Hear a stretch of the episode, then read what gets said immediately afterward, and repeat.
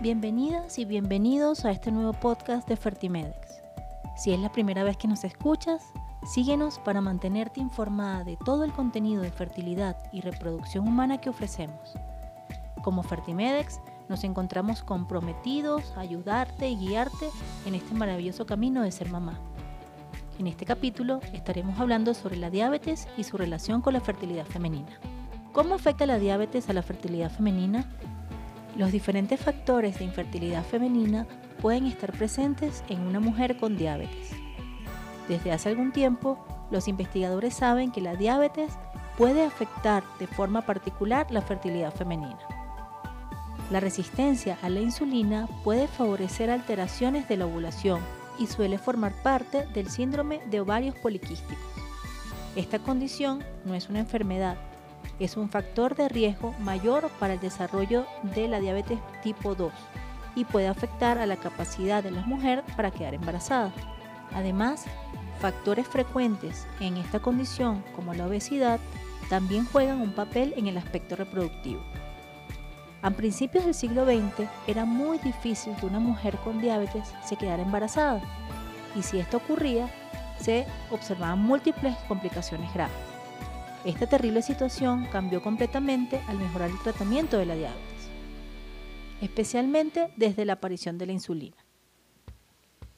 En múltiples estudios realizados se observa que la condición de hiperglucemia sostenida en el tiempo es la principal causa que desencadena la aparición de otros factores que dificultan que una mujer pueda quedar embarazada. La mujer con diabetes, tratada correctamente, tiene una fertilidad normal y puede soportar el embarazo sin peligro para su vida. La diabetes se acentúa durante el embarazo y esto favorece su descompensación y las complicaciones. ¿Cuáles son las recomendaciones para una mujer con diabetes?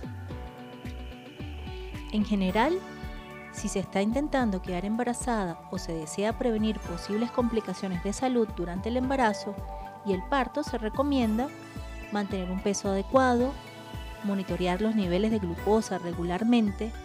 Si está planificando un embarazo, la glucosa en sangre debe estar entre 80 y 100 miligramos por decilitro, en ayunas y antes de la comida, y una o dos horas después de comer debe estar entre 120 y 140 miligramos por decilitro. Ejercicio físico regular, vigilar la dieta con una ingesta calórica adecuada, evitar el tabaco, el alcohol y las drogas, acudir a la consulta de endocrino y ginecológica con la finalidad de realizar todas las evaluaciones necesarias para asegurar las mejores condiciones de salud y lograr así una buena gestación. También se evaluará la medicación recibida y si es necesario se realizarán cambios con el objetivo de quitar aquellos fármacos incompatibles con un posible parto. Y se harán indicaciones de suplementos recomendados como el ácido fólico. En aquellos casos que así lo requiera, existen varios tratamientos que ayudarán a una pareja a poder lograr el embarazo deseado. Estos son la inseminación artificial, el cual es un procedimiento por el que se introduce semen en forma artificial en el útero en la fecha de ovulación. Esta es la opción preferida antes de probar métodos que se detallan a continuación. Fecundación in vitro. Para realizarla se extraen algunos óvulos de los ovarios y se colocan junto a los espermatozoides. Se fecundan fuera del cuerpo.